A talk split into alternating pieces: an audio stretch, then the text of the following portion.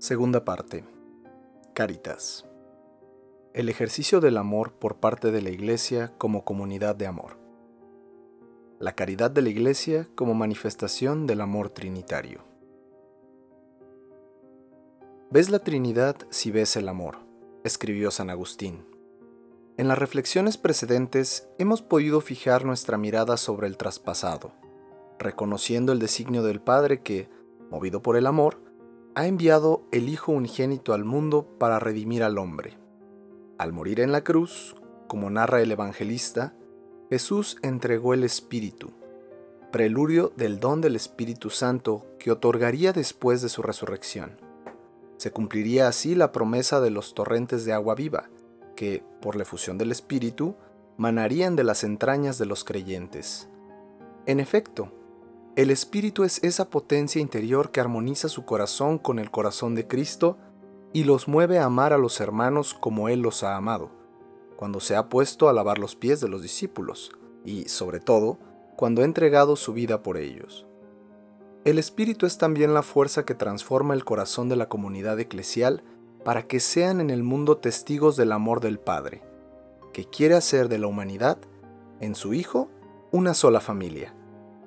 Toda la actividad de la Iglesia es una expresión de un amor que busca el bien integral del ser humano. Busca su evangelización mediante la palabra y los sacramentos, empresa tantas veces heroica en su realización histórica, y busca su promoción en los diversos ámbitos de la actividad humana. Por lo tanto, el amor es el servicio que presta la Iglesia para atender constantemente los sufrimientos y las necesidades, incluso materiales, de los hombres. Es este aspecto, este servicio de la caridad, al que deseo referirme en esta parte de la encíclica. La caridad como tarea de la Iglesia.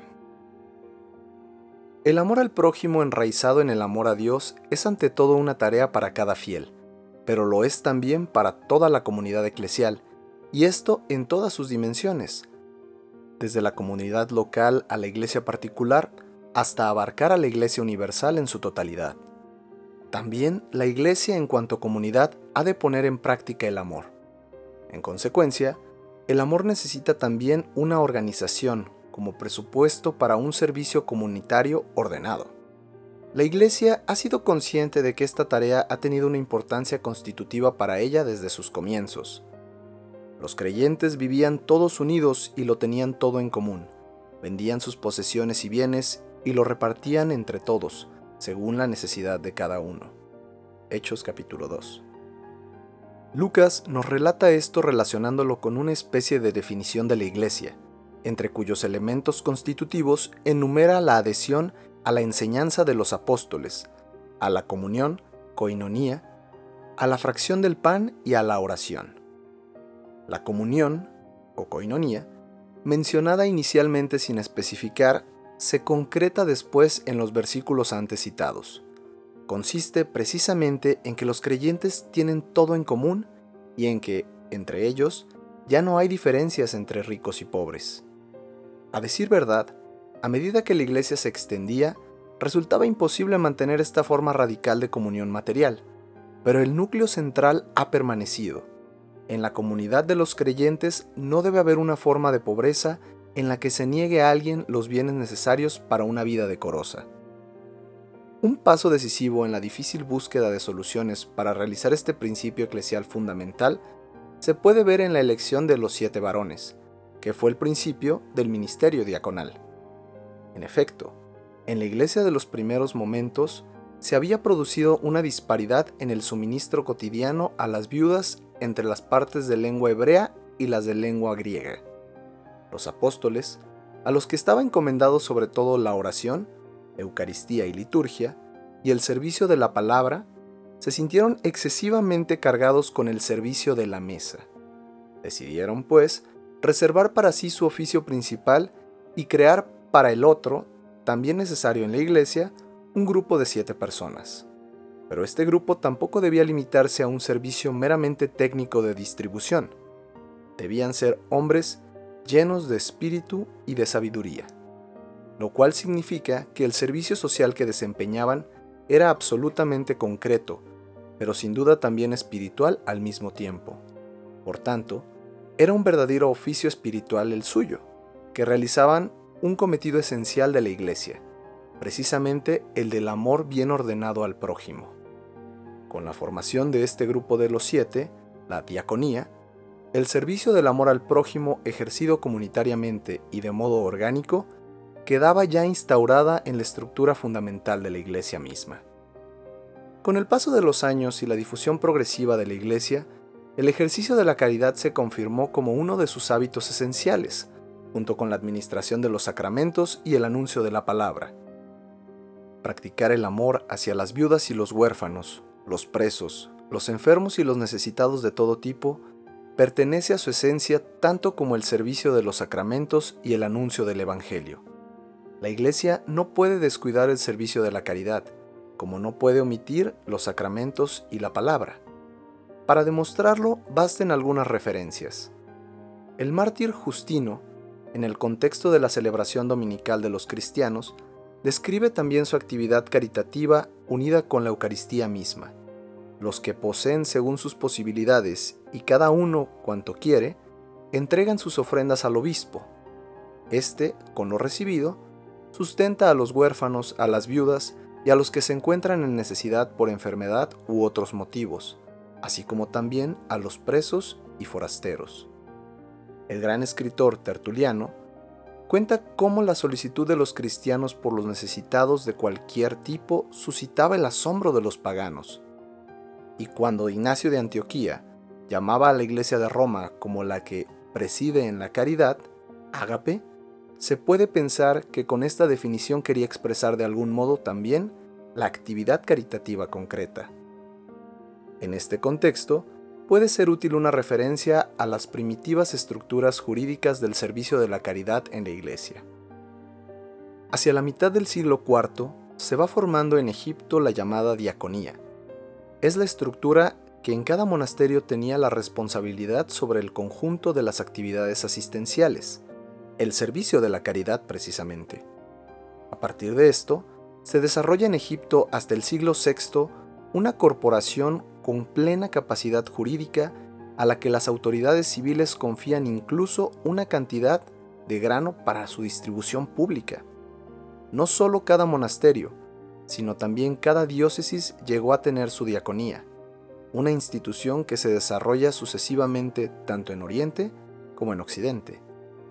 El Papa Gregorio Magno habla de la diaconía de Nápoles. Por lo que se refiere a Roma, las diaconías están documentadas a partir del siglo VII y VIII. Pero, naturalmente, ya antes, desde los comienzos, la actividad asistencial a los pobres y necesitados, según los principios de la vida cristiana expuestos en los Hechos de los Apóstoles, era parte esencial de la Iglesia de Roma. Esta función se manifiesta vigorosamente en la figura del diácono Lorenzo.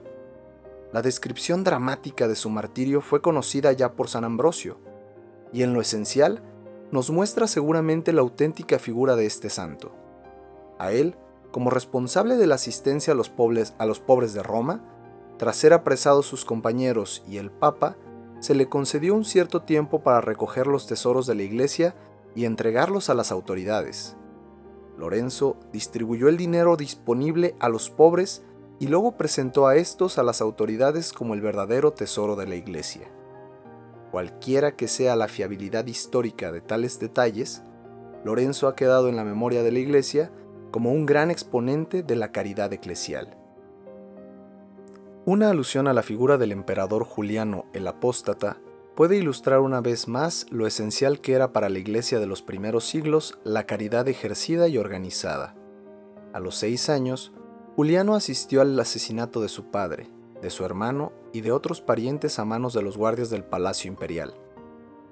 Él imputó esta brutalidad, con razón o sin ella, al emperador Constancio, que se tenía por un gran cristiano.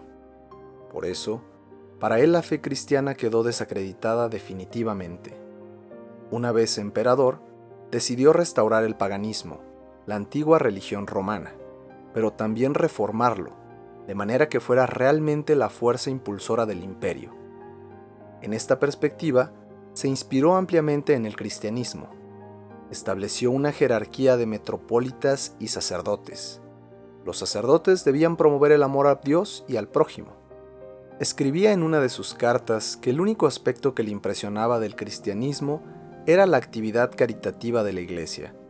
Así pues, un punto determinante para su nuevo paganismo fue dotar a la nueva religión de un sistema paralelo al de la caridad de la Iglesia. Los Galileos, así los llamaba, habían logrado con ello su popularidad. Se les debía emular y superar. De este modo, el emperador confirmaba, pues, cómo la caridad era una característica determinante de la comunidad cristiana de la Iglesia. Llegados a este punto, tomamos de nuestras reflexiones dos datos esenciales. Primero, la naturaleza íntima de la Iglesia se expresa en una triple tarea.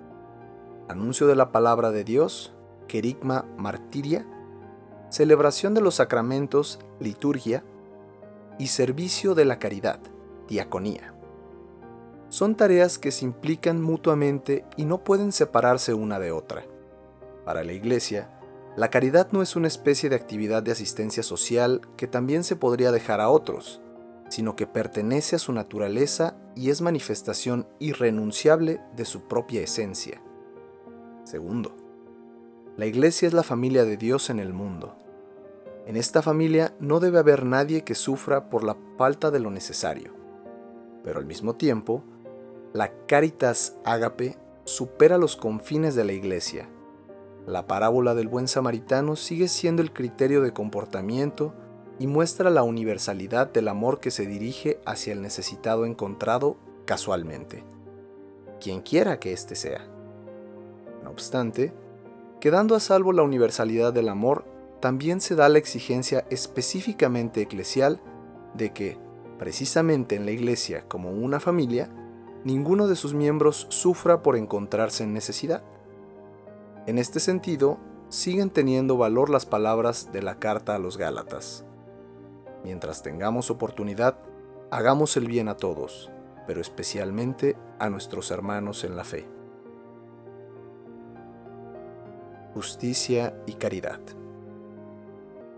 Desde el siglo XIX se ha planteado una objeción contra la actividad caritativa de la Iglesia, desarrollada después con insistencia sobre todo por el pensamiento marxista. Los pobres, se dice, no necesitan obras de caridad, sino de justicia. Las obras de caridad, la limosna, serían en realidad un modo para que los ricos eludan la instauración de la justicia y acallen sus conciencias, conservando su propia posición social y despojando a los pobres de sus derechos. En vez de contribuir con obras aisladas de caridad a mantener las condiciones existentes, haría falta crear un orden justo en el que todos reciban su parte de los bienes del mundo y por tanto no necesiten ya las obras de caridad. Se debe reconocer que en esta argumentación hay algo de verdad, pero también bastantes errores. Es cierto que una norma fundamental del Estado debe ser perseguir la justicia y que el objetivo de un orden social justo es garantizar a cada uno, respetando el principio de subsidiariedad, su parte de los bienes comunes. Eso es lo que ha subrayado también la doctrina cristiana sobre el Estado y la doctrina social de la Iglesia. La cuestión del orden justo de la colectividad, desde un punto de vista histórico, ha entrado en una nueva fase con la formación de la sociedad industrial en el siglo XIX. El surgir de la industria moderna ha desbaratado las viejas estructuras sociales y, con la masa de los asalariados, ha provocado un cambio radical en la configuración de la sociedad, en la cual la relación entre el capital y el trabajo se ha convertido en la cuestión decisiva, una cuestión que, en estos términos, era desconocida hasta entonces. Desde ese momento, los medios de producción y el capital eran el nuevo poder que, estando en manos de pocos, comportaba para las masas obreras una privación de derechos contra la cual había que rebelarse. Se debe admitir que los representantes de la Iglesia percibieron solo lentamente que el problema de la estructura justa de la sociedad se planteaba de un modo nuevo. No faltaron pioneros. Uno de ellos, por ejemplo, fue el obispo Ketteler de Maguncia. Para hacer frente a las necesidades concretas surgieron también círculos, asociaciones, uniones, federaciones y sobre todo nuevas congregaciones religiosas que en el siglo XIX se dedicaron a combatir la pobreza, las enfermedades y las situaciones de carencia en el campo educativo.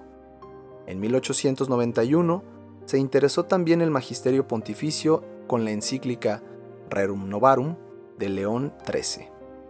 Siguió con la encíclica de Pío XI, cuadragésimo ano, en 1931. En 1961, el beato Papa Juan XXIII publicó la encíclica Mater et Magistra, mientras que Pablo VI en la encíclica Populorum Progressio y en la carta apostólica Octogésima Adveniens afrontó con insistencia la problemática social que, entre tanto, se había agudizado sobre todo en Latinoamérica. Mi gran predecesor, Juan Pablo II, nos ha dejado una trilogía de encíclicas sociales, Laborem Exercens, Solicitudo Rei Socialis, Centesimus Annus. Así pues, cotejamos situaciones y problemas nuevos cada vez. Se ha ido desarrollando una doctrina social católica que, en 2004, ha sido presentada de modo orgánico en el Compendio de la Doctrina Social de la Iglesia, redactado por el Consejo Pontificio Justitia et Pax. El marxismo había presentado la revolución mundial y su preparación como la panacea para los problemas sociales. Mediante la revolución y la consiguiente colectivización de los medios de producción, se afirmaba en dicha doctrina todo iría repentinamente de modo diferente y mejor. Este sueño se ha desvanecido. En la difícil situación en la que nos encontramos hoy, a causa también de la globalización de la economía, la doctrina social de la Iglesia se ha convertido en una indicación fundamental, que propone orientaciones válidas mucho más allá de sus confines. Estas orientaciones, ante el avance del progreso, se han de afrontar en diálogo con todos los que se preocupan seriamente por el hombre y su mundo. Para definir con más precisión la relación entre el compromiso necesario por la justicia y el servicio de la caridad, hay que tener en cuenta dos situaciones de hecho. Primera, el orden justo de la sociedad y del Estado es una tarea principal de la política. Un Estado que no se rigiera según la justicia se reduciría a una gran banda de ladrones.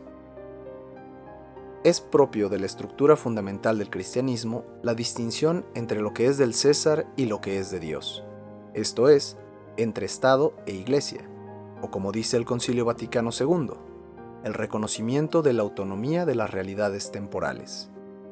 El Estado no puede imponer la religión, pero tiene que garantizar su libertad y la paz entre los seguidores de las diversas religiones. La Iglesia, como expresión social de la fe cristiana, por su parte, tiene su independencia y vive su forma comunitaria basada en la fe, que el Estado debe respetar. Son dos esferas distintas, pero siempre en relación recíproca.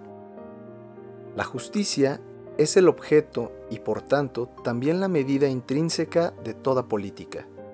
La política es más que una simple técnica para determinar los ordenamientos públicos. Su origen y su meta están precisamente en la justicia, y esta es de naturaleza ética. Así pues, el Estado se encuentra inevitablemente, de hecho, ante la cuestión de cómo realizar la justicia aquí y ahora. Pero esta pregunta presupone otra más radical. ¿Qué es la justicia? Este es un problema que concierne a la razón práctica, pero para llevar a cabo rectamente su función, la razón ha de purificarse constantemente, porque su ceguera ética, que deriva de las preponderancias del interés y del poder que la deslumbran, es un peligro que nunca se puede descartar totalmente. En este punto, política y fe se encuentran, sin duda, la naturaleza específica de la fe es la relación con el Dios vivo, un encuentro que nos abre nuevos horizontes mucho más allá del ámbito propio de la razón, pero al mismo tiempo es una fuerza purificadora para la razón misma. Al partir de la perspectiva de Dios, la libera de su ceguera y la ayuda así a ser mejor ella misma. La fe permite a la razón desempeñar del mejor modo su cometido y ver más claramente lo que le es propio. En este punto se sitúa la doctrina social católica. No pretende otorgar a la Iglesia un poder sobre el Estado. Tampoco quiere imponer a los que no comparten la fe sus propias perspectivas y modos de comportamiento. Desea simplemente contribuir a la purificación de la razón y aportar su propia ayuda para que lo que es justo, aquí y ahora, pueda ser reconocido y después puesto también en práctica. La doctrina social de la Iglesia argumenta desde la razón y el derecho natural, es decir, a partir de lo que es conforme a la naturaleza de todo ser humano, y sabe que no es tarea de la Iglesia el que ella misma haga valer políticamente esta doctrina. Quiere servir a la formación de las conciencias en la política y contribuir a que crezca la percepción de las verdaderas exigencias de la justicia, y, al mismo tiempo, la disponibilidad para actuar conforme a ella, aun cuando esto estuviera en contraste con situaciones de intereses personales. Esto significa que la construcción de un orden social y estatal justo, mediante el cual se da a cada uno lo que le corresponde, es una tarea fundamental que debe afrontar de nuevo cada generación. Tratándose de un quehacer político, esto no puede ser un cometido inmediato de la Iglesia. Pero, como al mismo tiempo es una tarea humana primaria, la Iglesia tiene el deber de ofrecer, mediante la purificación de la razón y la formación ética, su contribución específica para que las exigencias de la justicia sean comprensibles y políticamente realizables. La Iglesia no puede ni debe emprender por cuenta propia la empresa política de realizar la sociedad más justa posible. No puede ni debe sustituir al Estado, pero tampoco puede ni debe quedarse al margen en la lucha por la justicia. Debe interesarse en ella a través de la argumentación racional y debe despertar las fuerzas espirituales, sin las cuales la justicia, que siempre exige también renuncias, no puede afirmarse ni prosperar. La sociedad justa no puede ser obra de la Iglesia, sino de la política. No obstante, le interesa sobremanera trabajar por la justicia esforzándose por abrir la inteligencia y la voluntad a las exigencias del bien. Segundo, el amor. Caritas siempre será necesario, incluso en la sociedad más justa. No hay orden estatal, por justo que sea, que haga superfluo el servicio del amor. Quien intenta desentenderse del amor se dispone a desentenderse del hombre en cuanto hombre. Siempre habrá sufrimiento que necesite consuelo y ayuda. Siempre habrá soledad. Siempre se darán también situaciones de necesidad material en las que es indispensable una ayuda que demuestre un amor concreto al prójimo. El Estado que quiere proveer a todo, que absorbe todo en sí mismo, se convierte en definitiva en una instancia burocrática que no puede asegurar lo más esencial que el hombre afligido, cualquier ser humano, necesita, una entrañable atención personal. Lo que hace falta no es un Estado que regule y domine todo, sino que generosamente reconozca y apoye, de acuerdo con el principio de subsidiariedad, las iniciativas que surgen de las diversas fuerzas sociales y que unen la espontaneidad con la cercanía a los hombres necesitados de auxilio. La Iglesia es una de estas fuerzas vivas, en ella late el dinamismo del amor suscitado por el Espíritu de Cristo. Este amor no brinda a los hombres solo ayuda material, sino también sosiego y cuidado del alma, una ayuda con frecuencia más necesaria que el sustento material. La afirmación según la cual las estructuras justas harían superfluas las obras de caridad esconde una concepción materialista del hombre, el prejuicio de que el hombre vive solo de pan. Una concepción que humilla al hombre e ignora precisamente lo que es más específicamente humano. De este modo, podemos ahora determinar con mayor precisión la relación que existe en la vida de la Iglesia entre el empeño por el orden justo del Estado y la sociedad, por un lado, y por otro la actividad caritativa organizada. Ya se ha dicho que el establecimiento de estructuras justas no es un cometido inmediato de la Iglesia, sino que pertenece a la esfera política, es decir, de la razón autorresponsable. En esto, la tarea de la Iglesia es mediata, ya que le corresponde contribuir a la purificación de la razón y reavivar las fuerzas morales, sin lo cual no se instauran estructuras justas, ni éstas pueden ser operativas a largo plazo. El deber inmediato de actuar en favor de un orden justo en las sociedades es más bien propio de los fieles laicos. Como ciudadanos del Estado, están llamados a participar en primera persona en la vida pública. Por tanto, no pueden eximirse de la multiforme y variada acción económica, social, legislativa, administrativa y cultural destinada a promover orgánica e institucionalmente el bien común. La misión de los fieles es, por tanto, configurar rectamente la vida social, respetando su legítima autonomía y cooperando con los otros ciudadanos según las respectivas competencias y bajo su propia responsabilidad.